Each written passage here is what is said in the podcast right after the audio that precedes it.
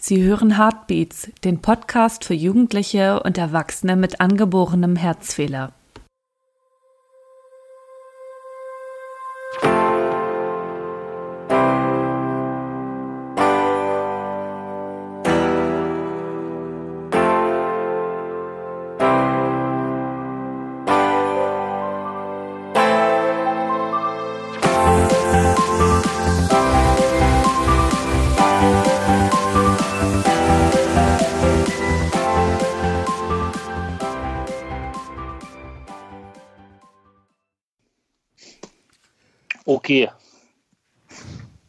Einen wunderschönen guten Abend, liebe Hörer. Wir haben den 20.02.2020 und hier ist Heartbeats Nummer 6. Willkommen zu einer neuen Ausgabe. Hier sind wie immer Tobias, Robert und André. Hallo Tobias. Hallo. Hallo Robert. Hallo. Und auch heute wollen wir mit einem Gast über sein bzw. ihren Herzfehler und ihre Erfahrungen damit sprechen. Dazu haben wir uns heute die Sabrina eingeladen. Hallo Sabrina. Hallo, erstmal vielen Dank, dass ich heute im Podcast dabei sein darf. Ich freue mich. Ja, wir, wir uns auch. Super, dass das geklappt hat. Ähm, ja, wir hoffen, dass wir schön, einen schönen Podcast heute mit dir aufnehmen, dass wir da äh, mal noch eine, äh, aus einer anderen Sicht so ein bisschen was, was hören. Du selber bist ja auch, ähm, nimmst ja auch einen Podcast auf. Dazu aber später noch ein bisschen mehr. Ähm, genau. Aus unserer letzten Sendung haben wir mal wieder etwas nachzureichen. Wir hatten beim letzten Mal den äh, Sammy zu Gast und der war jetzt äh, in den letzten Tagen äh, in einem Interview von Hallo Niedersachsen vom NDR zu sehen. Er erklärt dort ähm, in einem kurzen Beitrag äh, den, ähm, über den Pflegenotstand in der Pflegenotstand in der Kinderklinik der MHH auf und warum dies auch für uns JEMAS und EMAS ähm, Auswirkungen hat. Sehr interessanter Beitrag. Die Infos dazu inklusive Link zum Beitrag in der ARD Mediathek äh, findet ihr wie immer in den Show Notes. Dann hat der Robert eine Mail von dem Johannes Greta bekommen. Vielleicht magst du da was zu erzählen, Robert? Genau, also ich ähm, habe ja ein falschen Tetralogie als Herzfehler und äh, bei JEMA konnte man mal angeben, welche Herzfehler man hat und so weiter, dass man unter den einzelnen Herzfehlern dann auch Kontakte herstellen kann und das ist soweit. Es gibt da ein neues Mitglied, was auch ein Fallo hat, aber was äh, noch äh, zusätzlich ähm, dazu ein Aortenwurzelaneurysma hat. Und äh, dieses neue Mitglied äh, sucht Austausch mit anderen Mitgliedern. Ähm, ja, und ähm, also falls einer von den Hörern sowas hat, ein, ein Fallo mit äh, Aortenwurzelaneurysma, äh, der möge sich bitte an johannes.grete.jima.de wenden und dann wird das weitergeleitet. Ja. Ähm, die Mail oder die Mailadresse von Johannes Greta verlinken wir natürlich auch in den Show Notes, auch den äh, gesamten ähm, Aufruf von Jima nochmal mit der äh, Diagnose des, des Mitglieds, sodass ihr das auch dort nochmal nachlesen könnt. Genau. Mhm. Ja, und dann haben wir noch ähm, etwas in eigener Sache. Äh, wir sind gefragt worden, ob man uns finanziell unterstützen kann oder uns etwas spenden kann. Das ehrt uns und wir freuen uns über diese Angebote. Wir möchten aber betonen, dass wir diesen Podcast nicht betreiben, um damit Geld zu verdienen. Das Geld würde dann, wenn wir solche Spenden bekommen, dazu genutzt werden, um unsere Kosten für das Produzieren des Podcasts äh, zu decken. Und äh, derzeit sind wir noch dabei zu klären, was wir steuerrechtlich dabei beachten müssen und wie wir das dann sinnvoll und für euch, vor allem für euch auch transparent umsetzen. Sobald wir das geklärt haben, werden wir dazu noch Informationen veröffentlichen. Bis dahin bitten wir euch noch um etwas Geduld. Ja, so viel zu den Hausmitteilungen diesmal. Kommen wir doch äh, dann zu unserem Hauptthema. Ähm, ja, Sabrina, vielleicht magst du dich einmal ganz kurz äh, vorstellen. Ähm, wo, woher kommst ja. du? Wie alt bist du? Und was für einen Herzfehler hast du? Ja, erstmal, mein Name ist Sabrina, also wie ja schon erwähnt. Ich bin 21 und komme aus Münster in Westfalen. Und ich wurde geboren mit einem hypoplastischen Linksherzsyndrom. Und das bedeutet also viel, dass meine linke Herzkammer bei meiner Geburt nicht groß genug war, um eigenständig zu funktionieren.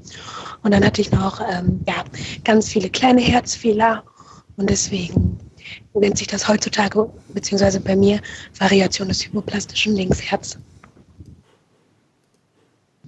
Bist du auch operiert worden, Sabrina? Genau, also ähm, man kann, also wenn man mit so einem Herzfehler geboren wird, dann ähm, sind quasi Herzkreislauf und Lungenkreislauf nicht wirklich miteinander verbunden und somit wäre äh, oder ist man mit so einem Herzfehler unoperiert nicht äh, überlebensfähig. Und deswegen wurde ich auch in mehreren Operationen am offenen Herzen ja, operiert. Und bei diesen Operationen wurde mein komplettes Herz-Kreislauf-System umgebaut, sodass die beiden Kreisläufe, also der Herzkreislauf, also der Herz-Lungen-Kreislauf und der Körperkreislauf, wieder verbunden wurden. Ähm, und ja, jetzt lebe ich quasi mit einem umgebauten Kreislauf und einem halben Herzen. Okay, wurde dann eine bestimmte Technik bei dir angewandt? Genau, also ähm, man nennt diese Operation nach Fontan und an sich gibt es da drei Schritte, die Norwood, die Hemifontan und die Fontan. Und ähm, ja, je nach Herz, also es gibt insgesamt fünf verschiedene Herzfehler, die so komplex sind, dass man quasi ein univentrikuläres Herz hat, also ein halbes Herz. Und ähm, ja, je nachdem, was es dann genau für ein Herzfehler ist, klappt diese Operation in zwei oder in drei Schritten. Okay. Musst du denn jetzt noch ähm, Medikamente regelmäßig nehmen oder hast du irgendwelche Hilfsmittel wie ähm, Beatmung, also Sauerstoff zusätzlich oder einen Herzschrittmacher oder einen Lifter, damit du die Treppen hochkommst? Ähm, einen Lift habe ich zum Glück nicht. Ich wohne Gott sei Dank im Erdgeschoss. Hm. ähm, äh, aber ich habe einen Sauerstoffkonzentrator. Also bei mir ist es nämlich so, dass ähm, es bei meinem Herzfehler quasi nicht geblieben ist, sondern also der wurde auch gut operiert und meinem Herz, ja, dem, das ist soweit stabil und da bin ich auch sehr glücklich drüber.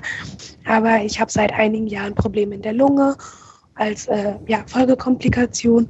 Und seither habe ich jetzt seit ein paar Jahren auch einen Sauerstoffkonzentrator zu Hause, damit, ähm, ja, falls quasi meine Atemproblematik zu einschränkend ist, dass ich dann ja, zusätzlich Sauerstoff habe. Und dann nehme ich noch ja, Blutverdünner und ähm, noch was gegen Bluthochdruck. Genau. Welchen Blutverdünner Wie? bekommst du oder nimmst du? Also ich hatte sehr lange Makoma und ähm, kam damit auch sehr gut klar. Ähm, irgendwann haben sie mich auf Xarelto umgestellt, aber mir ist es letztendlich egal, was es für ein Blutverdünner ist. Ähm, ja, also ich bin da, äh, ja, zu, zum Glück vertrage ich die alle sehr gut. Okay. Wie oft brauchst du denn den Sauerstoff? Ähm, mehrmals die Woche oder nur ein paar Mal im Monat oder einmal im Quartal? Das ist es ist ganz unterschiedlich. Also bei mir ist es quasi belastungsabhängig. Also je, ähm, also ich, ich vergleiche das immer so ein bisschen. Jeder Mensch hat ja quasi ein gewisses Energielevel, was er zur Verfügung hat. Ne? Mhm. Und wenn er an die Arbeit geht oder einkaufen geht, dann wird ja diese Energie benutzt. Entschuldigung. Und ähm, ja, mein Energielevel ist quasi viel kleiner und deswegen komme ich auch schneller in eine Überlastung. Also dann ist ähm, manchmal kann ich eine Woche lang in die Uni gehen und alles ist super und manchmal ist ähm, ja nach einem Tag schon zu viel und deswegen ist es ähm, so ein bisschen belastungsabhängig und in einer Zeit, wo ich dann mehr Belastung habe, habe ich dann jede Nacht Sauerstoff, ja und manchmal halt wochenlang gar nicht. Okay, ähm, aber du hast das Sauerstoffgerät nur zu Hause oder nimmst du das auch manchmal mit? Das ist ähm, transportabel. Also das ist quasi wie so, einen, äh, wie so eine Umhängetasche. Ja. Und äh, das heißt, ich kann es auch wohin mitnehmen. Das habe ich auch schon mal gemacht. Aber ich muss auch sagen, wenn ich es brauche, dann bin ich auch in so einer Verfassung, dass ich jetzt nicht gerade Lust habe, noch irgendwo shoppen zu gehen. Mhm. Deswegen meistens habe ich es nur zu Hause. Verständlich. Also, ich habe da nochmal eine Nachfrage zu diesem Sauerstoffkonzentrator. Mir ja. wurde das ähm, auch mal ähm, ja nicht empfohlen, aber wurde mir als Vorschlag gemacht für ähm, mhm. Reisen ähm, in äh, höhere Lagen, also so über 1500 Meter. Ja. Ähm, und ähm, ich habe mich da mal so ein bisschen schlau gemacht und mal geguckt. Diese Dinger haben, wenn, sie, wenn man sie mitnimmt, ja einen Akku. Und dieser Akku oder der Akku ja. hält meistens so zwei bis drei Stunden. Das ist natürlich, wenn man auf Reisen ist und einen Ausflug macht, oh. nicht allzu viel. Jetzt weiß ich nicht, ähm, du sagst, es ist so wie so eine kleine Handtasche. Wie lange hält denn da ungefähr so ein Akku ja. bei dir? Also äh, es kommt natürlich voll auf die Größe an. Also dieses Gerät, also es gibt äh, natürlich verschiedene Anbieter und so weiter. Und bei meinem Anbieter, ich kann jetzt leider äh, den nicht, nicht aus dem Kopf nennen, ähm, gibt es auch verschiedene Größen. Und äh, ich habe quasi die kleinere Größe und der Akku geht so sieben Stunden. Ich kenne aber auch eine, die hat ähm, pulmonale Hypertonie, also die braucht ständig ähm, Sauerstoff, oh, aber die macht dann auch alles damit. Ne? Also äh, auf die Arbeit gehen und Sport und was weiß ich alle. Und die hat die größere Version davon und der hält acht Stunden und da kann sie sogar auch ähm, eine Wechselbatterie reinhaben. Das heißt, die lädt halt zwei Akkus auf und ist dann 16 Stunden unterwegs. Das ist nicht schlecht. Ja, muss es ja, nur, selbst, halt, also muss es nur tragen nur, können. Genau, also ich ja. habe quasi nur einen Akku, aber ich bin jetzt auch nicht so, äh, also ich habe den auch ganz oft mit, wenn ich ähm, halt irgendwo unterwegs bin und weiß, oh, das könnte anstrengend werden, habe ich den auch dabei. Aber in den meisten Fällen kann ich den ja auch sonst irgendwo aufladen. Also es ist ja eher selten, dass man sieben Stunden auf dem Berg steht, mhm. sondern ähm, vielleicht ist man da auch noch irgendwo in der Berghütte und kann den noch mal eine Stunde aufladen oder so. Ja, okay, gut. Gut, ja, danke. Handy. Ja, klar, ähm, kein Problem. Hast du denn noch andere gesundheitliche Einschränkungen, die darauf zurückzuführen sind, dass du einen angeborenen Herzfehler hast? Was will ich nicht? Ständig oh. Rückenschmerzen, ständig Kopfschmerzen, was also auch immer. Die meisten Probleme, die ich in meinem Alltag habe, die sind quasi auf meine Lungenproblematik zurückzuführen. Also ja. bei mir ist halt, ähm, bei mir ist es ein bisschen schwierig, das herauszufinden, weil bei meiner Art Herzfehler gibt es Komplikationen, die sehr häufig auftreten und die habe ich, ich sag mal zum Glück nicht. Ähm, da hat uns die Technik einen kleinen Streich gespielt. Sabrina war kurzzeitig leider nicht zu hören. Wir machen jetzt aber ganz normal weiter. Ja, Sabrina, wir waren bei dem Thema, welche ähm, Auswirkungen deine, deine Herzfehler bzw. Äh, die Lungenproblematik bei dir ähm, noch hat, ob du Rückenschmerzen hast, äh, Kopfschmerzen hast etc. war die Frage. Du hattest da schon ein bisschen angefangen. Vielleicht magst du noch mal dich. Da nochmal wiederholen. Ja, ich weiß ja quasi jetzt gar nicht, wie lange die Technik mitgeschnitten hat, deswegen eventuell wiederhole ich mich jetzt. Also, ähm, es gibt halt Komplikationen, die bei meinem Herz wieder typisch sind. Und die habe ich zum Glück nicht, sondern ich habe diese Lungenproblematik. Ähm, warum die genau aufgetreten ist, das weiß man bisher noch nicht. Ähm, aber die schränken mich dann schon in meinem Alltag ein. Also, äh, die schränken mich schon beim Gang zum Supermarkt ein, beim einfach in die Universität gehen. Ähm, so ganz alltägliche Sachen sind für mich schon wesentlich anstrengender. Das bedeutet aber auch, dass ähm, Dinge, die für andere Menschen halt auch anstrengend sind, für mich dann nochmal umso doller anstrengend sind. Ähm, und das sind dann halt auch Dinge, wo ich sage, da ist mir die Anstrengung zu groß und meine Lebensqualität zu gering. Also also ich muss jetzt keinen Marathon mitlaufen oder ich äh, oder allein sowas wie Vollzeit arbeiten ist halt für mich sehr, sehr schwierig, weil ähm, ja, mich, mich das so einschränkt, dass wenn ich Vollzeit arbeiten würde, ich ähm, am Ende des Tages nur noch schlafen würde. Und da muss ich mich dann ganz ehrlich fragen, ähm, ich habe zwar diesen Herzfehler und ich habe ihn mir nicht ausgesucht, aber ich kann mir aussuchen, wie ich mein Leben führen möchte. Und ich möchte ein Leben führen, was mit einer sehr hohen Lebensqualität eingeht. Und habe ich diese gleiche Lebensqualität, wenn ich ganz viel arbeite und schlafe und nichts von meiner Freizeit habe. Und da ist dann, dass ich sage, nee, definitiv nicht. Und deswegen mache ich schon sehr viele Abstriche in meinem Leben im Vergleich zu jemandem Gesunden. Aber nur indem ich diese Einschränkungen auch akzeptiere, kann ich ja ein gutes Leben führen, weil ich das dann so annehmen kann. Ja. Mhm. Das ist eine gute Einstellung. Ähm, Dankeschön. Ja, ich äh, bin, da, bin da sehr ähnlich mittlerweile unterwegs, arbeite jetzt seit fast acht Jahren nur noch halb, äh, halbtags, genau aus solchen Gründen. Mhm. Ja, weil ich finde es natürlich auch wichtig, dass wir irgendwie einen Beruf haben, der uns Spaß macht. Und ich denke, das geht natürlich auch an jeden, egal ob der jetzt ein Herzfehler hat oder gesund ist oder so. Ähm, aber für mich ist es einfach so, dass selbst wenn ich einen Beruf habe, der mir super Spaß macht, gibt es ja noch mehr Aspekte in meinem Leben, ähm, ja, die für mich zu meinem, ja, zu meinem Leben dazugehören. Ob das jetzt eine Familie ist oder ein Hobby. Und ähm, ich finde, das darf auf jeden Fall für mich nicht auf der Strecke bleiben. Ja. Mhm. Ja, absolut. Sabrina, lass uns mal ein bisschen über dein, ähm, ja, über deine Vergangenheit sprechen. Wie, ähm, wie war das denn ähm, mit, der, mit der Schwangerschaft von deiner Mutter? Gab es da, gab's da Komplikationen während der Schwangerschaft? Oder verlief da alles in, äh, alles in bester Ordnung? Und wann haben die Ärzte deinen Herzfehler entdeckt? War das noch ähm, im Mutterleib oder erst als du geboren wurdest? Also so viel ich weiß, war meine Mama eine ganz glückliche Schwangere. Und da wurde das auch nicht festgestellt. Man hat also quasi die ganze Schwangerschaft über gedacht, dass ich ein gesundes Baby bin. Und auch als ich geboren wurde, ähm, hat man das noch gedacht. Und äh, ja, dann bei einer Untersuchung nach der, also ein paar Tage nach der Geburt, da ähm, ja, hat man dann ein Herzgeräusch entdeckt. Und dann wurde ich auch ganz schnell ins Krankenhaus gebracht. Okay, also fast wie bei uns allen. Ja. Ähnlich, ja. Wie war das dann? Das ist, das ist der Unterschied, wenn man quasi, ich meine, ich bin noch wesentlich jünger als ihr, aber ja. ähm, die, die Technik hat sich ja auch erst in den letzten Jahren rasant weiter verändert.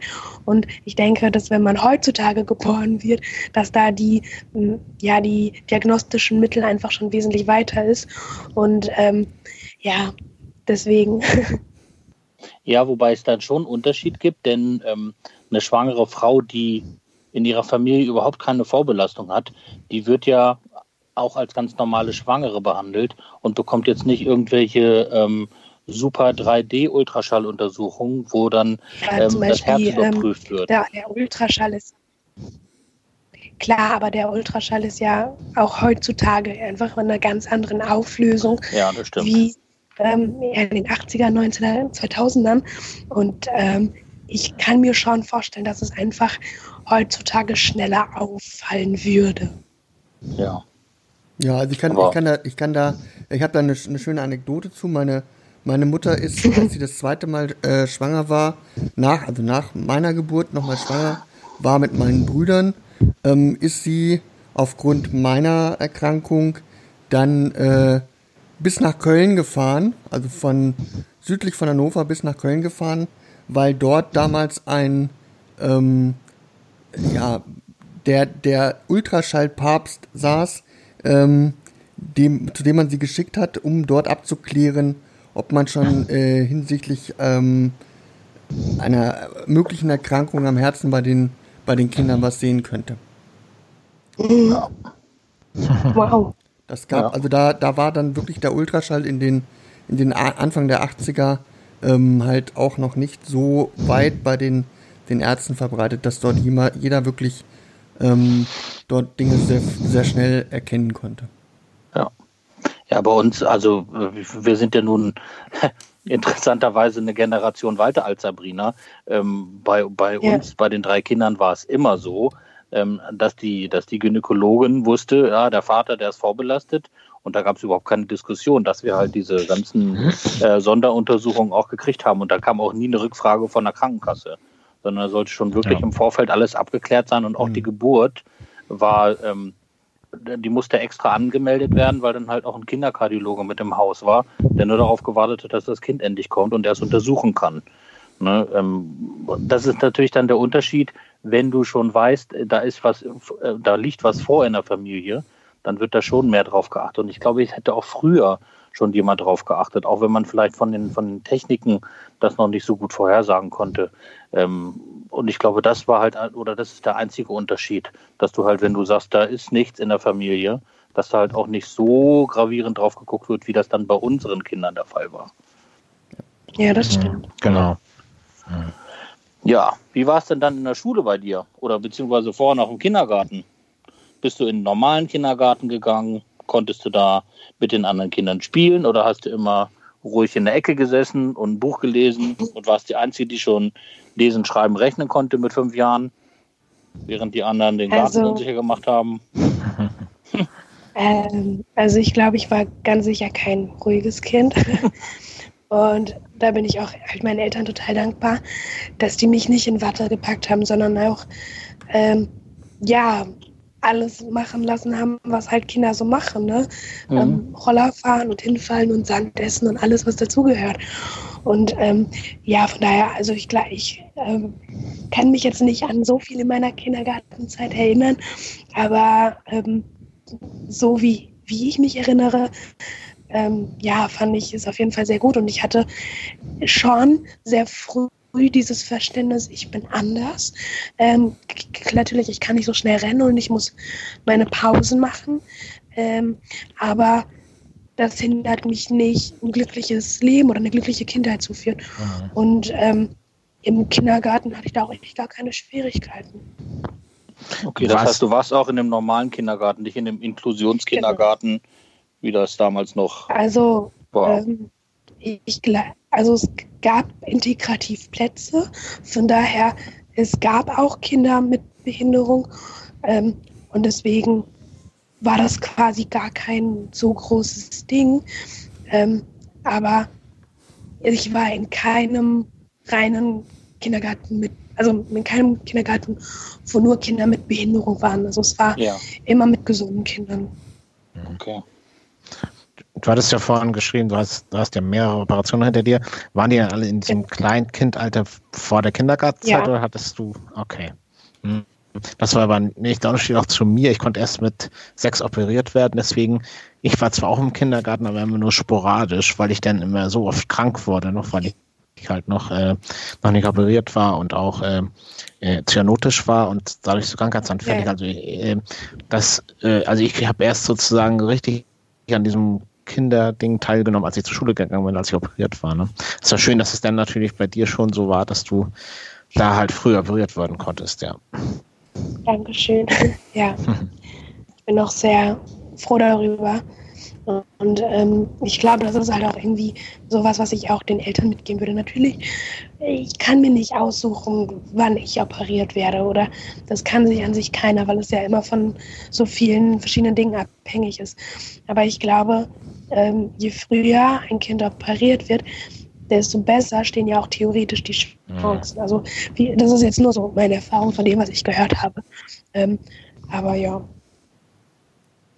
Ja, es ist halt auch, ähm, ja, also man, man sagt ja, wenn man, wenn man Zwillinge bekommen hat, dann sagt man, die ersten Jahre mit Zwillingen ist halt sehr, sehr anstrengend. Ja, entweder ja. schreien sie beide oder erst schreit das eine und dann das andere und du kommst nie zur Ruhe. Aber wenn die ein gewisses Alter erreicht haben, dann sind die ähm, so dicke beieinander, dass die halt alles zusammen machen und du dich gar nicht mehr groß um die kümmern musst. Und ich glaube, bei, bei Kindern mit einem angeborenen Herzfehler ist es heutzutage auch so, dass es halt im, sobald die auf der Welt sind und, und, und ein paar Wochen oder ein paar Monate alt sind, besteht halt die Möglichkeit, da alles Mögliche operativ mhm. zu, zu korrigieren. Und man hat ja auch ein Interesse daran, das so früh wie möglich zu machen. Und das ist halt auch eine sehr harte Zeit für die Eltern. Ja? Dann fährst du ins Krankenhaus, weil du einen OP-Termin hast. Dann äh, wird da alles Mögliche gemacht. Äh, ein Kind hat einen Zugang und dann siehst du, dann liegst du da abends noch und dann geht auf einmal die Tür auf und es kommt einer rein und sagt, tut uns leid, aber wir haben gerade einen Notfall reingekriegt. Ihr Kind wird morgen nicht operiert. Da ist ein anderer dazwischen gekommen. Und ähm, das ist natürlich auch ein emotionaler Stress für die Eltern. Aber ähm, letztendlich, wenn man das, wenn man das ein bisschen globaler sieht, ähm, wird das Kind trotzdem in relativ jungen Jahren operiert und hat dann ein relativ normales Leben. Das heißt, es kann in den Kindergarten gehen, es kann in die Schule gehen und kann, wie du das eben schon gesagt hast, auch bei dir, kann beim Roller fahren, kann Sand essen, wie jedes andere Kind auch. Ne? Das heißt, Ja. es ist nur ganz am Anfang für alle ein bisschen härter, ähm, wie bei den Zwillingen, und dann ist es eigentlich relativ normal. Mhm. Was ja auch gut ist. Das ist ja einer der Vorteile, die wir mit der heutigen Medizin haben. Und es ist zumindest das Normal von dem Kind. Also Ja. das Kind gewöhnt sich ja auch an, an so einen Zustand. Und klar, ich, ich, ich habe zum Beispiel auch das Gefühl gehabt, ich bin anders als, das andere, als ein anderes Kind. Aber ich selber bin nicht falsch, weil ich anders bin, sondern so wie ich bin, bin ich okay. Und ähm, ich finde, das ist irgendwie auch nochmal so ein Learning, was man später, also wenn man älter wird, auch unbedingt ja sich da, also dass man das sich erinnern muss, ähm, weil die Gesellschaft einem doch schon oft sagt, wie man zu sein hat. Und ähm, naja, mit, einer, mit einem angebauten Herzfehler kann ich einfach gewisse Leistungen nicht so erzielen und trotzdem bin ich okay, weil es mein Normal ist, diesen Körper und dieses Leben zu führen. Ja, das ist äh, eigentlich ein schöner Brückenschlag zu unserem, zu unserem nächsten Punkt. Die, ähm, die Schulzeit. Ähm, Ja. wie, wie lief das da ab? Ähm, warst, du, warst du ganz gut in der Schule oder, oder eher nicht so? Hast du oft gefehlt? Und wie, wie war so die Beziehung zu den Mitschülern? Ähm, haben die gemobbt oder sind die da ähm, eher behutsam mit dir umgegangen? Wie war das so?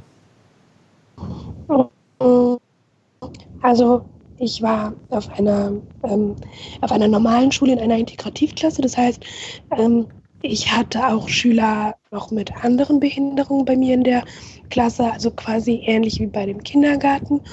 Ich muss aber sagen, also ähm, schulisch gesehen fiel es mir ziemlich leicht und an sich hatte ich Spaß in der Schule.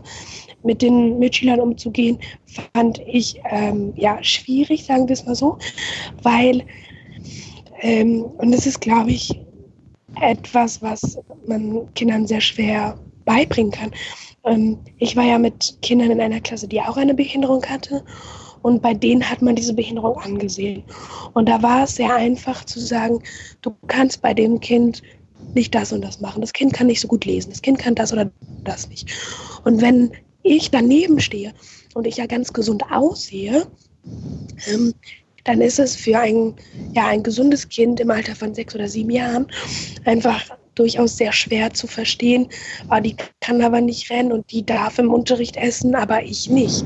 Und ähm, deswegen schaue ich mh, mit einem lachenden und einem weinenden Auge auf meine Schulzeit zurück, weil ich äh, auch verstehen kann, dass es vielleicht auch für die Mitschüler nicht unbedingt eine sehr leichte Zeit war. Ähm, ja, so würde ich sagen. Und dann habe ich, ähm, bin ich auf ein Gymnasium gewechselt und dann habe ich zur Oberstufe nochmal das Gymnasium gewechselt, ja, weil ich unbedingt den Kunstleistungskurs haben wollte. Und da ja, war ich ja 16, als ich gewechselt bin.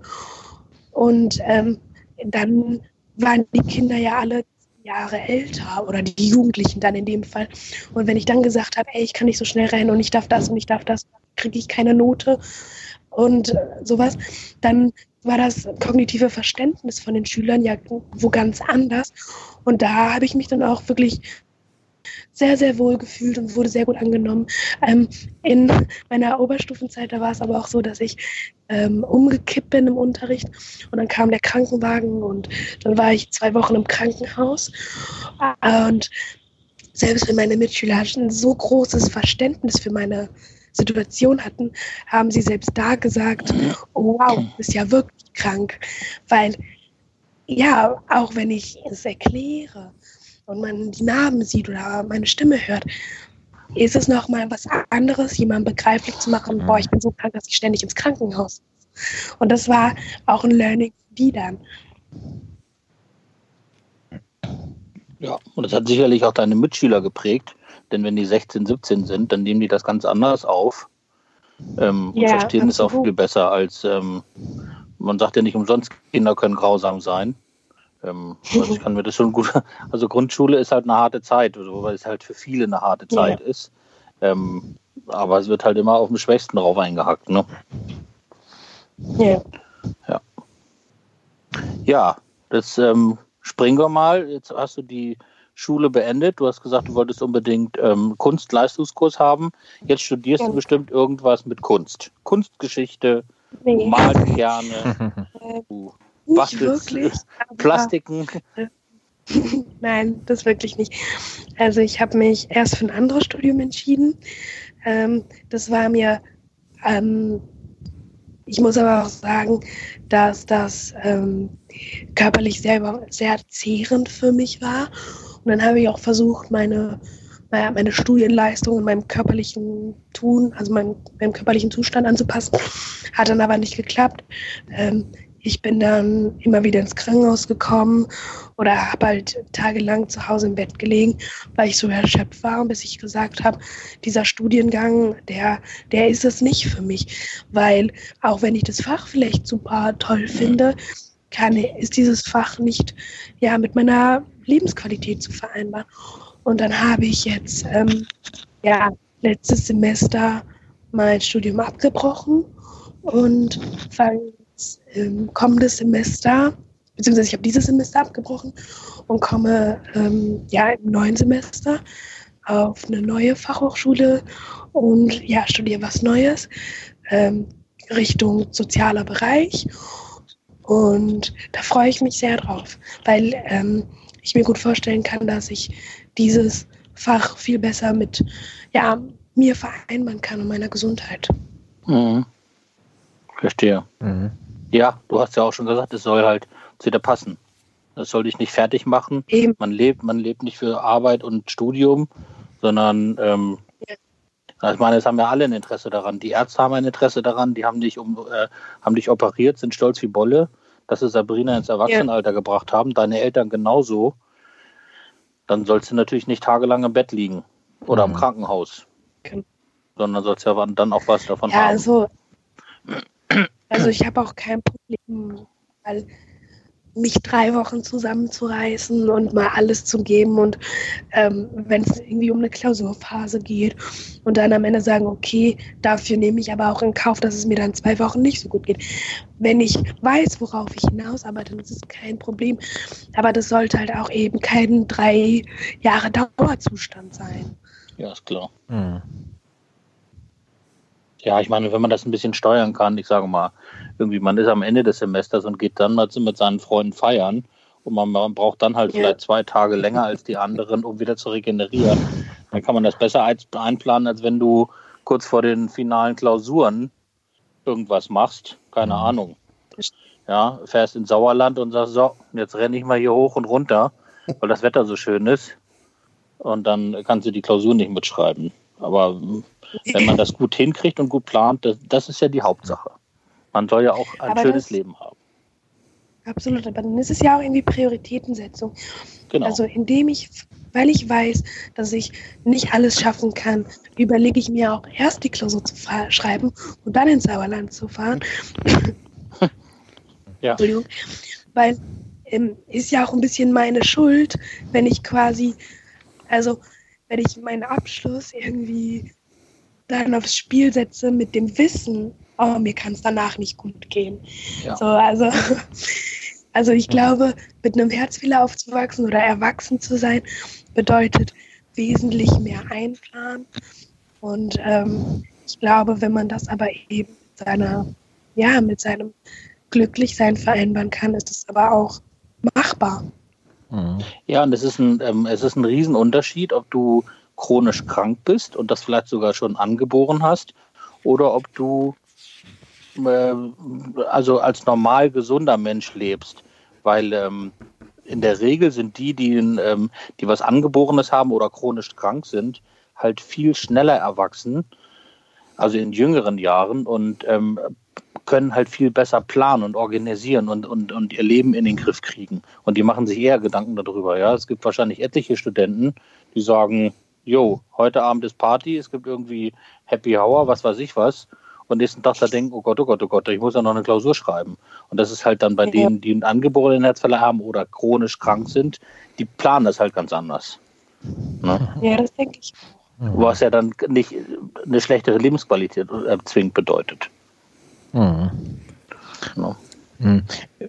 Was Gibt es denn auch für Studenten sowas wie äh, Nachteilsausgleich oder so, wenn man halt, äh, also wenn, wenn du das, du schaffst einmal das körperlich nicht, dass du dann äh, äh, längere Fristen hast, was äh, äh, bestimmte Aufgaben angeht oder irgendwie in der, in der Klausur halt irgendwie zehn Minuten länger Zeit bekommst? Gibt es sowas? Also ähm, es gibt einen Nachteilsausgleich definitiv und es kommt immer so ein bisschen auf die Hochschule an und auf das Fach, was man hat. Und mhm. zum Beispiel ähm, in meinem letzten, also in dem Studiengang, den ich halt vorher gemacht hatte, da konnte ich ähm, mir meine Fächer so legen, dass ich selber bestimme, wie viele Fächer habe ich in einem Semester. Das bedeutet, ich habe mir von Anfang an gesagt, ich mache nur zwei statt vier Fächer pro Semester, mhm. weiß aber auch, gut, ich studiere automatisch länger. Und dann kommt es natürlich so ein bisschen auf die Behinderung an, was man hat, oder die Einschränkung. Weil es gibt ähm, ja zum Beispiel für hörgeschädigte oder sehgeschädigte Menschen gibt es natürlich ganz andere Hilfestellungen als für mich. Ähm, zum Beispiel, weil ich bin ja quasi ja, ich sage mal, ich bin unsichtbar behindert oder mhm. unsichtbar krank, weil ich, ähm, wenn ich jetzt nicht gerade mit einem Sauerstoffkonzentrator durch die Gegend laufe, sehe ich wie ein gesunder Mensch aus. Also mhm. ich bin in meinem Schreiben nicht eingeschränkt. Äh, wenn da keine Treppe ist, bin ich auch in meinem, in meinem Laufen theoretisch nicht eingeschränkt. Und ähm, deswegen ist es, wenn, wenn ich auf einen Nachteilsausgleich plädiere, dann geht es viel mehr um den Stress aus dem Studium rauszuziehen, ja, indem ich länger studiere oder so. Aber am Ende des Tages muss ich meine Prüfung ablegen und ich muss auch meine, ähm, ja, meine Hausarbeit schreiben.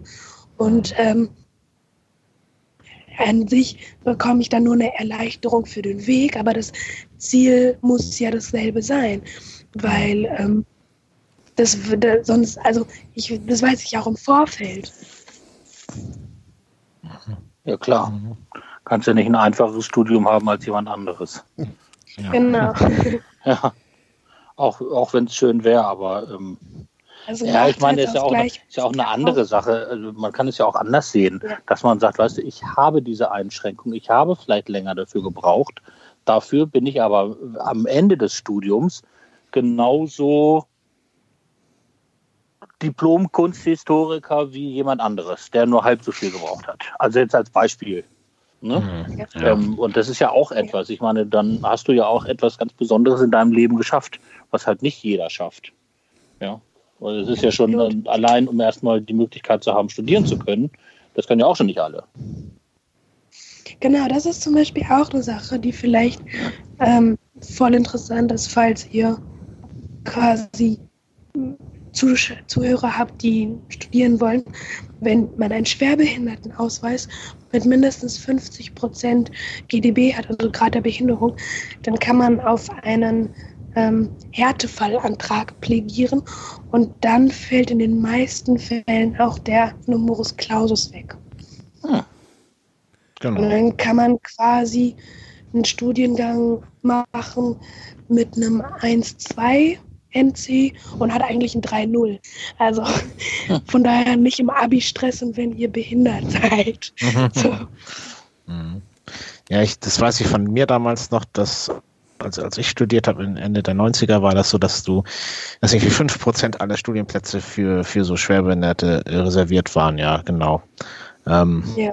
Also da gab es äh, und wie das denn, wenn da sich mehr als 5% bewerben, weiß ich nicht, ob es dann was dann für eine Reihung ist, aber es ist schon richtig, dass man, dass man so in NC-Fächern ähm, mit der Schwerbehinderung schon manchmal Glück haben kann, dass man da auch äh, den NC nicht unbedingt braucht. Oder ähm, man kann auch darauf, also zum Beispiel, deshalb, ähm, also ich, das, da kenne ich auch welche, die das gemacht haben, dass ähm, es gibt ja auch Krankheiten, die sind lebensverkürzend, also die oder die verschlechtern sich im Laufe der Zeit und das ist bei mir auch. Also je älter ich werde, desto schlechter geht es mir. Das ist quasi die Prognose. Und dann kann ich ähm, einen Antrag ausfüllen, dass ich kann, nicht warten kann, weil ich nicht weiß, wenn ich quasi, wenn ich, ich sag mal, sieben Jahre jetzt warten müsste, dann ähm, ob ich da noch, dass es mir dann noch so gut geht, dass ich überhaupt noch dieses Studium antreten kann. Also es, dann kann ich quasi sagen, äh, mir eine Bescheinigung von meinem Facharzt besorgen, ähm, der mir genau das bestätigt. Und das finde ich sind halt Nachteilsausgleiche, die total toll und sinnvoll sind, mhm. weil Studium sollte ja klar Manche studieren, damit sie einen bestimmten Job ausführen, aber manche studieren ja auch, weil sie das Fach total spannend finden. Und wieso sollte jemandem ja der Zugang zu ähm, Bildung verwehrt sein, nur weil man das Abi nicht hat oder, oder den Schnitt nicht hat, was eigentlich vielmehr ähm, aufgrund eines gewissen Gesundheitszustands so ist. Mhm. Mhm. Ja, absolut. Toller Hinweis. Also ich habe das bis jetzt nicht gewusst. Das hätte mir damals äh, dann vielleicht doch das Leben ein bisschen vereinfacht. Nein, ich, äh, ähm, ich hätte das sicherlich auch das, das Medizinstudium nicht, nicht dann nicht doch angefangen, sondern ich hätte genau das weitergemacht, was ich jetzt gemacht habe. Aber ähm, ist ein toller Hinweis. Das wusste ich wirklich bisher gar nicht. Ja. Ich würde ganz gerne das Thema nochmal in eine andere Richtung schicken. Ähm, Klar. Wie sind denn die Auswirkungen deiner Krankheit heutzutage, besonders auf dein Privatleben? Ähm, ich gehe mal davon aus, dass wenn du in Münster studierst, dass du wahrscheinlich jetzt alleine wohnst, sprich ähm, nicht mehr bei deinen Eltern. Ähm, ich sage es jetzt mal ganz provokant, nerven dich deine Eltern, unterstützen dich deine Eltern, ist es deinen Eltern piep egal, was du machst oder umsorgen sie dich weiterhin? Ähm, ja, erzähl doch da mal ein bisschen genau. drüber. Also ähm, ich wohne nicht mehr bei meinen Eltern, genau.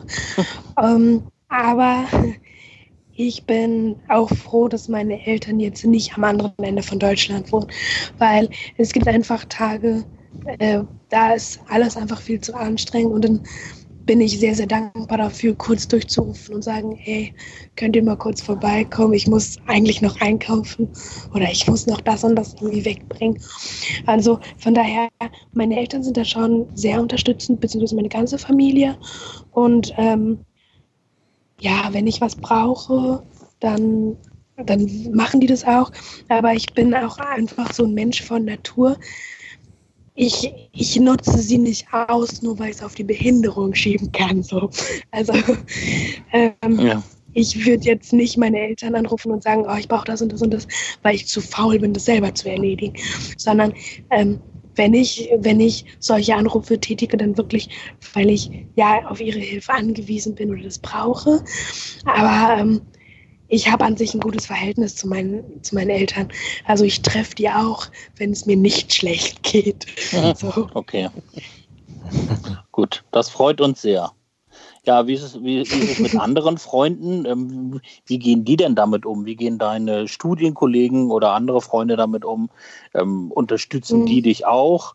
Oder sagen die öfter, oh Mann, warum kannst du nie? Oder warum bist du so oft erschöpft? Ja. Also ähm, im Studium habe ich schon festgestellt, dass ja gerade die, also da sind ja überwiegend äh, gesunde Studenten, sage ich jetzt mal. Und ich habe schon erlebt, dass die sehr ihre Prioritäten auf die Klausurphase und auf das Feiern legen. Und ähm, das für mich, also ich, also ich gehe zum Beispiel gar nicht feiern, weil mir das so viel Energie raubt, dass ich sage, wow, die zwei Stunden abzappeln, ähm, die, da rentiert sich nicht das drei Tage im Bett liegen für mich. Und ähm, ich bin vielmehr so ein Mensch, ja, für, gute, für guten Film, für gute Gespräche, irgendwie abends am See fahren oder irgendwie sowas. Also ich muss jetzt nicht in einem Club abzappeln. Und ähm, da muss ich sagen, das ist schon schwierig, richtig, richtig gute Freunde quasi zu finden, wenn die Interessenlagen einfach extrem auseinandergehen. Und äh, ich habe schon ähm, meine besten Freunde und auch sehr, sehr enge Freunde und die dann aber auch eben schon sehr lange. Und für mich ist auch einfach so, dass je älter ich werde, desto fortschreitender ist meine Krankheit und desto einschränkender ist sie auch in meinem Alltag. Und ähm, da habe ich einfach über die Jahre gelernt, da möchte ich Leute an meiner Seite haben, die mich, die wissen, was auf sie zukommt. Und also die, meine engsten Freunde, die wissen halt auch, wie es mir gerade geht und mein Gesundheitszustand. Und die wissen halt auch, dass es in zwei Jahren vielleicht nicht mehr so gut sein kann. Und dann habe ich auch äh, Freunde, die, ähm, die vielleicht nicht ganz so eng sind. Äh, und wo ich dann auch sage, ja, geh mal ohne mich feiern. Ich treffe dich dann auf dem Weihnachtsmarkt wieder oder so. Also äh, ich, ich würde sagen, ich kategoriere, kategorisiere meine Freunde so nach dem, was ich brauche. Und dann habe ich die Freunde, mit denen ich einen Ausflug mache und dann habe ich die Freunde, mit denen ich ähm, ja über die, die ja, wichtigen Dinge im Leben philosophieren kann und suche mir so meine Freunde so, wie ich es brauche. Und dann habe ich ja die eine Freundin, die ähm, ein bisschen älter ist als ich und wo es jetzt irgendwie ums Thema Hochzeit und Kinderkriegen geht. Und dann ist das ein Thema und mit der anderen rede ich nur über die Uni. Und so habe ich Leute, um alle Aspekte, die mir wichtig sind, ja, zu bequatschen und füllen. Und ähm, ja, sind alles ganz, ganz liebe Herzensmenschen und ähm, ich glaube, so suche ich mir meine Freunde aus. Nicht nach der Quali, äh, nicht nach der Quantität, also wie viele Leute es sind und mit irgendwelchen Statussachen, so, boah, dessen Eltern sind reich oder so. Das ist mir gar nicht wichtig, sondern mir kommt es wirklich so auf die Seele oder die Persönlichkeit eines Menschen an. Und ähm, wenn wir uns auf dieser Ebene verstehen, dann äh, willkommen in meinem Freundeskreis. ja, das ist, glaube ich, auch ein richtig guter Ansatz. Ähm, wie war das denn, ja, ich sage mal, mit, mit, mit Partnern? Hast du da schlechte Erfahrungen gemacht oder waren das durchaus durchweg positive Erfahrungen, dass die ähm, dann äh, hast du dann am Anfang sofort gesagt, du pass auf, ich habe einen angeborenen Herzfehler? Ähm, oder ähm, hast du mal jemanden gehabt, der gesagt hat, um Gottes Willen, damit will ich nichts zu tun haben und da hat dann gleich das Weite gesucht? Kannst du da etwas drüber berichten? Mm, also ich bin 21, so, so viel war da gar nicht. Ja. Aber ähm, ich sag mal so, wenn ich jemanden treffe, mit dem und ich das, ähm, ich versuche gerade das ganz, ganz freundlich zu formulieren. Also ähm, wenn ich jemanden treffe, dann möchte ich natürlich auch wissen, dass diese oder möchte ich, dass diese Person Bescheid weiß. Denn ich denke, dass nur, nur wenn diese Person Bescheid weiß, kann diese Person sich auch darauf einlassen oder eben nicht. Weil ähm, meine, meine, es gibt ja Dinge, die sind groß im Leben und es gibt kleine Dinge im Leben. Und dieser Herzfehler ist einfach ein riesiger Teil meines Lebens. Und wenn eine Person damit nicht klarkommt, ähm, oder dann eben so ist wie viele Mitschüler, die sagen, oh krass, du bist ja doch viel kränker, als ich dachte. Damit komme ich jetzt nicht mehr klar. Ich muss diese Freundschaft unterbrechen. Das, das sind einfach Dinge, die ich vorher geklärt haben möchte, bevor ich in eine Partnerschaft gehe, weil ähm, ich es dann ja auch ernst mit dieser Person meine. Und mir ist wichtig, dass die Person weiß, was Sache ist, denn nur so kann ja die Person für sich klären, ob das, ob, ob man damit klarkommt oder nicht. Denn ähm, ich bin kein Pflegefall und also ich bin ja quasi nicht äh, bettlägerig und es geht ja nicht darum, dass ich mir einen neuen Krankenpfleger oder so suche und es geht auch nicht dass ich, darum, dass ich mir ähm, das neue Abenteuer suche und irgendwelche ja den Kilimanjaro besteigen will oder so, sondern ähm, ja, meine, meine Krankheit ist ein Teil meines Lebens und es gibt Dinge, die mich einschränken. Und wenn einfach die Priorität dieser Person das ständige Feiern oder Abenteuer sind, dann muss ich sagen, dann passt du leider nicht zu mir. Und äh, von daher ist es mir wichtig, sehr, also ich gehe sehr offen damit um, denn ja, ja, man muss schon wissen, worauf man sich einlässt, wenn es um Partnerschaft geht, weil ich finde, es ist ein wichtiges Thema. Ja, absolut. Ich, ich schmunzel gerade so vor mich hin, weil ich, weil ich versuche, in meinem Kopf zu wühlen, ob ich jemals jemanden getroffen habe, der einen angeborenen Herzfehler hat und gesagt hat, das ist mir alles scheißegal. Hauptsache ich lande heute Abend mit einem Partner im Bett. Ich glaube, das gibt's nicht. Ich also glaube, wenn du einen angeborenen Herzfehler hast, dann sagst du immer, ähm, entweder wird das akzeptiert und ich sage das relativ früh, oder ich will überhaupt mit der Person gar nichts mehr zu tun haben. Und ich glaube, das ist halt ja, auch also mehr oder weniger das Richtige. Was, was nützt dir das, wenn du mit irgendeinem irgendeiner ja, falschen Person ähm, zusammen bist? Das ist im letztendlich nur vergeudete Zeit. Mhm. Ja. Also ja. ich sag mal so, das fragt sich auch immer so die Frage, was suchst du da oder was möchtest du in deinem Leben? Ja. Und wenn es um eine ernsthafte Partnerschaft, wo es halt auch irgendwie um so Dinge wie heiraten und Familie geht, dann ist es natürlich super wichtig, dass du solche Sachen besprichst. Wenn es dir nur um einen lockeren Abend geht und das deine einzige Prämisse ist, dann ist die Frage, ob du jetzt deine krassen OP-Stories rausholst oder ob mhm. das dann nicht eher abschreckt. Also ich denke, es kommt halt immer drauf an, was möchtest du? Und ähm, ja, ähm, für mich ist klar, wenn, wenn ich ähm, ja, quasi den Partner fürs Leben suche, dann muss der auch alle Höhen und Tiefen mitmachen. Ja, absolut. Es ist halt ähm, für die, die schon operiert wurden am, am Herzen, ist es halt ähm, nicht ganz so einfach. Wie willst du da einen One-Night-Stand durchziehen? Ähm, spätestens, wenn es intim wird, kommt irgendwann die Frage, oh, was ist das denn? Mhm. Ja, wenn man dann auf irgendeine Narbe trifft. Und spätestens dann kommst du ja in Erklärungsnot. Also ist man ja eigentlich gewillt, das vorher schon äh, kundzutun. Ähm, in der Hoffnung, dass es einen vielleicht nicht stört und dass man dann äh, trotzdem noch einen schönen gemeinsamen Abend hat, wie auch immer das dann endet. Ja, aber ich glaube, nichts yeah. ist schlimmer, als wenn man das verheimlicht ähm, und mhm. dann irgendwann halt ähm, die Holzhammer-Methode kriegt und jemand aufspringt und sagt, um Gottes Willen, ich will dich nie wiedersehen. Das hättest du mir vorher sagen müssen. Ich glaube, das, das ist ein yeah. schlechteres Gefühl, als ähm, ja, damit dann schon gleich mit der Wahrheit um, ums Eck zu kommen und zu sagen, hier, pass auf, so und so ist das. Mhm. Man, also muss, ich, man muss ja nicht die wildesten OP-Stories erzählen. Es reicht ja vielleicht an, das ja. anzudeuten, du pass mal auf, ich bin da schon mal operiert worden und ich habe eine Narbe. Eben, ja. also ich, also ich ähm, glaube auch nicht, dass du, wenn du jemanden datest, sagen musst, ich habe einen Herzfehler, guten Tag, mein Name ist ja. Sabrina.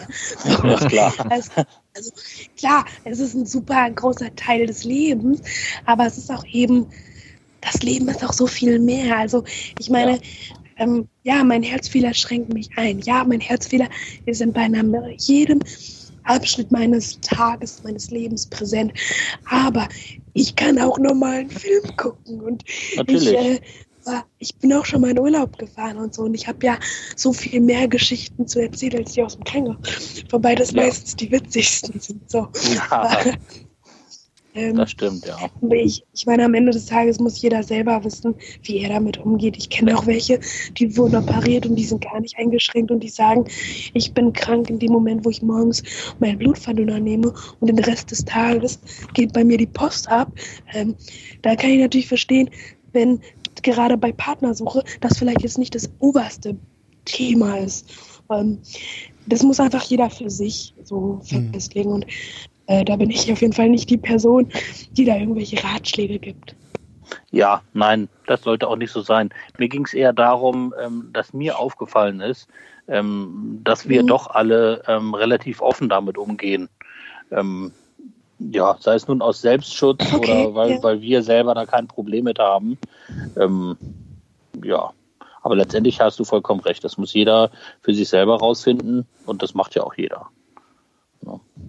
Also mir schreiben auch ganz viele mh, hm, Jugendliche, dass die halt noch nicht so im Rein mit sich sind und so. Und ich glaube, das ist, das ist halt auch, was ich vorher nochmal angeschnitten hätte.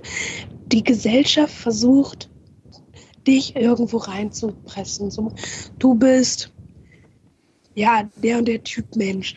Und ähm, mit einem Her es gibt einfach gesellschaftlich nicht die Kategorie der Typ mit dem Herzfehler. Das gibt es halt nicht.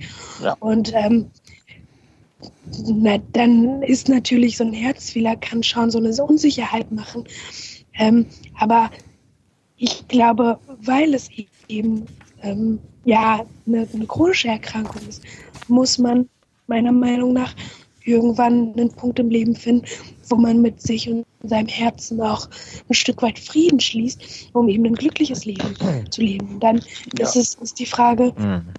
Ist dir wichtiger, dass du glücklich bist oder ist dir wichtiger, dass du in gewisse gesellschaftliche Normen äh, gehst? Und manche, ich kann mir auch vorstellen, dass es Leute gibt, die halt nie absolut im Reinen mit sich sei, sein werden. Und ich finde, es ist genauso okay oder hat auch irgendwo seine Berechtigung. Ähm, ich kann mir aber gut vorstellen, dass Menschen, die an die Öffentlichkeit gehen, ob es jetzt, ja, wie Sammy ist, der ins ähm, Fernsehen geht oder ähm, ja, irgendwie YouTube startet oder wie ihr eben einen Podcast, dass man schon ähm, ja, eine gewisse Sicherheit auf jeden Fall mitbringen muss, um auch so über diese Themen sprechen zu können.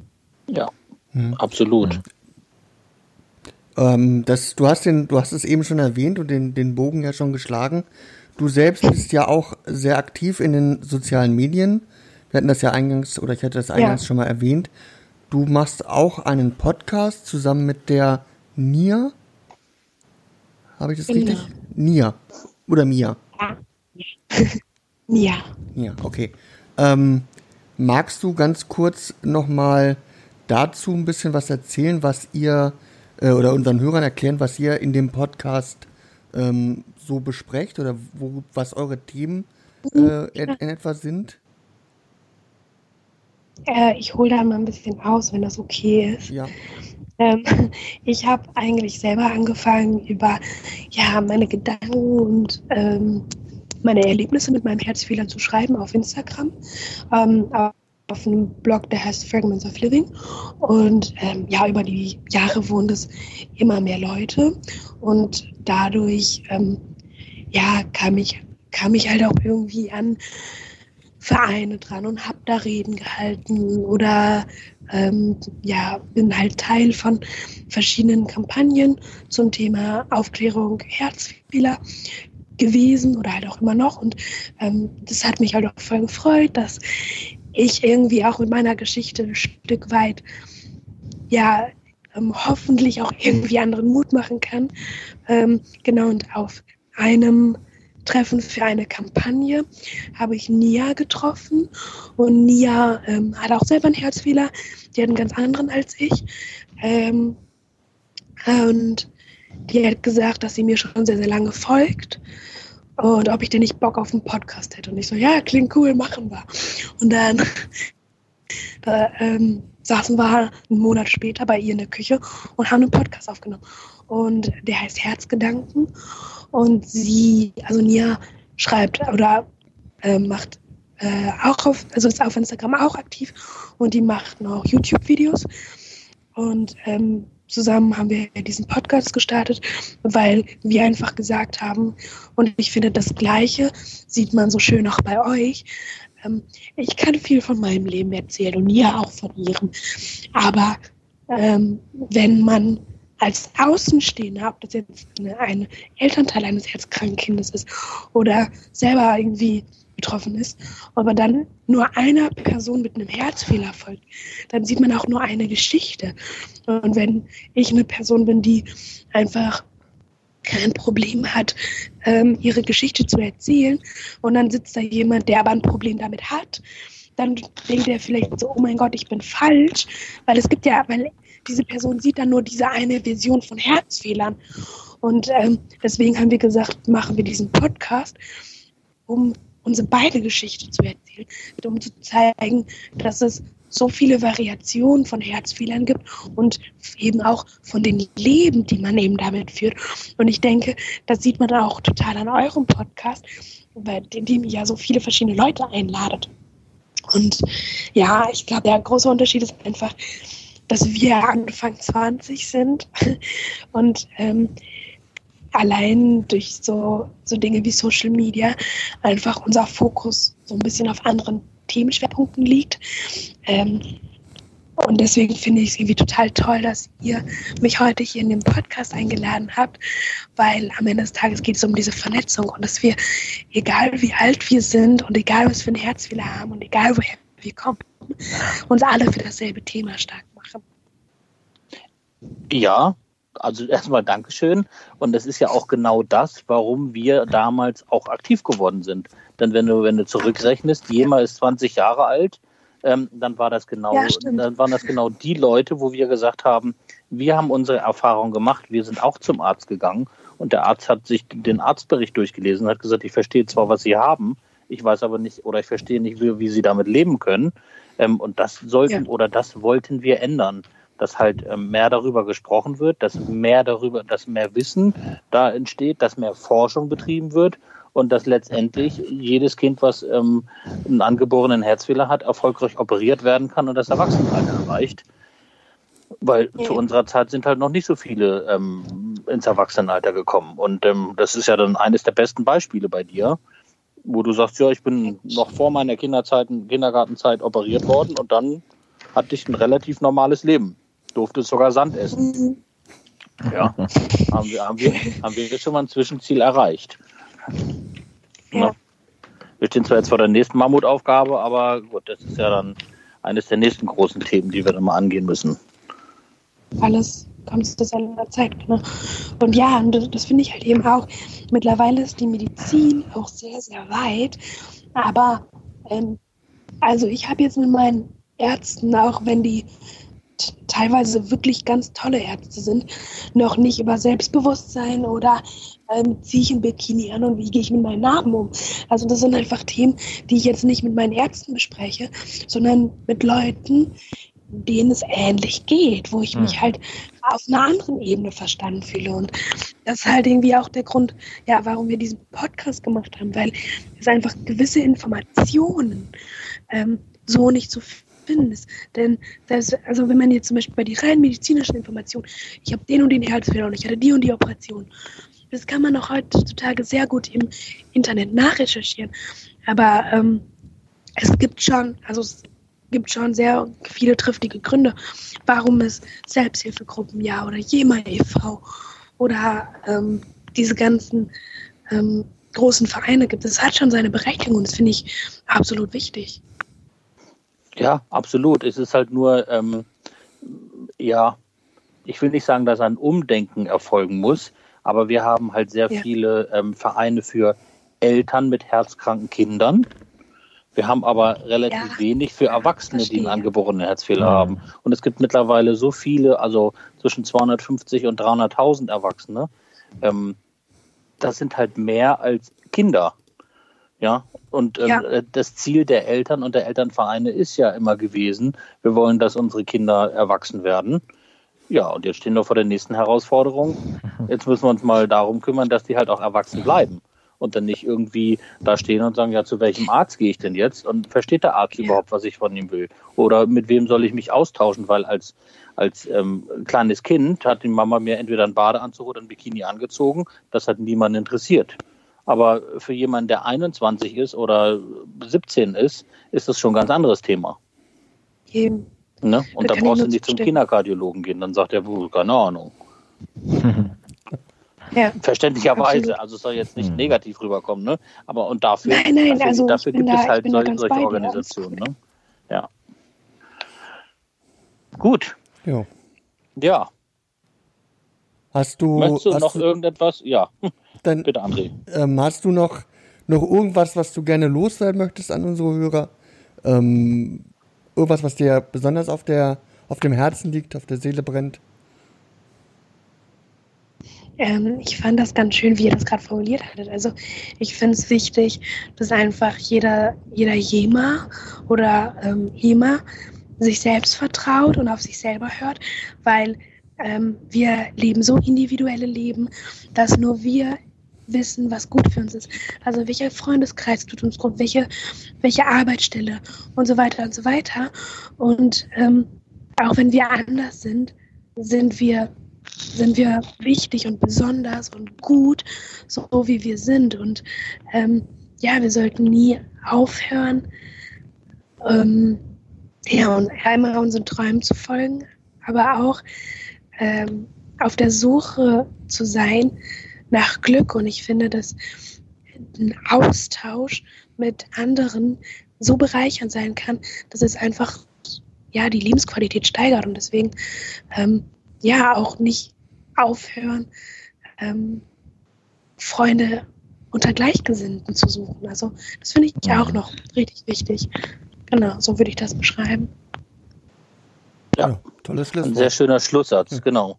Genau. Zumal wir ja auch hier drei. Freunde haben, die alle, alle drei das gleiche Schicksal haben und sich jetzt Gedanken darüber Ja. gemacht haben, Podcast zu machen. Also vielen Dank, Sabrina, dass du Voll heute unser gut. Gan- Gast warst. Ja, vielen, vielen Dank, dass es Ja, geklappt hat. Dank. War aus meiner Sicht ein ganz, ganz toller Abend, ganz toller Podcast. Ähm, ich äh, bin da auch sehr, sehr voller Bewunderung, ähm, wie du mit in dem Alter ähm, schon so, schon so weit auch in der Einstellung bist. Ich muss ganz ehrlich zugeben, ich war das zu dem Zeitpunkt nicht. ja, Ja, vielen, vielen Dank für eure lieben Worte. Ich bedanke mich auch, dass ich hier zu Gast sein durfte. Mm, Ja, meine Geschichte ein bisschen teilen durfte und vielleicht dem einen oder anderen Mut machen konnte.